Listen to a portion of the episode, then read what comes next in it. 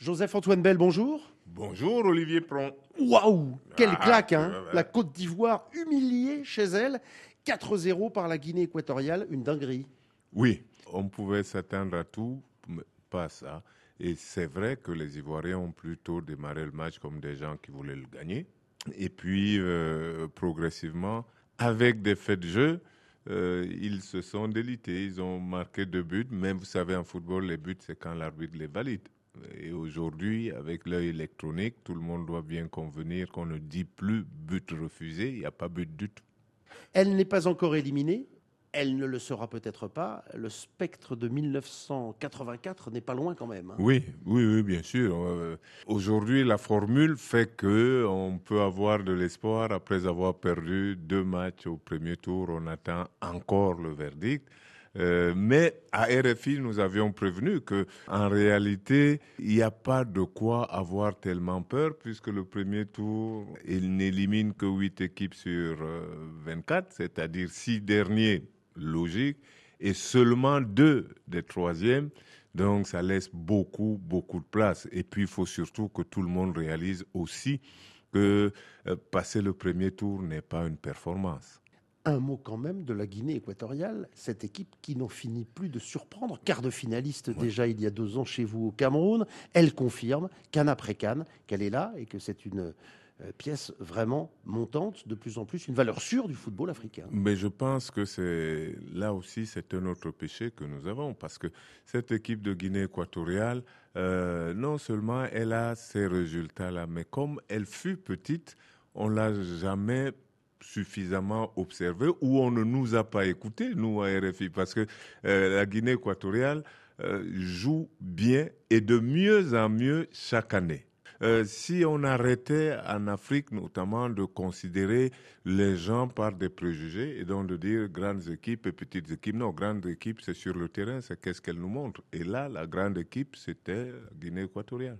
L'Égypte, grande équipe s'il en est, est passée par un trou de souris dans la soirée. Euh, Trois matchs, trois nuls, ça passe. Au contraire du Ghana qui a fait une faute professionnelle. Mais oui, d'ailleurs, les deux ont fait pratiquement la même faute. Le, le Ghana mène 2-0, il croit que c'est dans la poche, il commence à penser à la suite, et puis dans, les, dans le temps additionnel, se fait rattraper, et catastrophe, en se faisant rattraper, n'a plus que deux points et perd tout.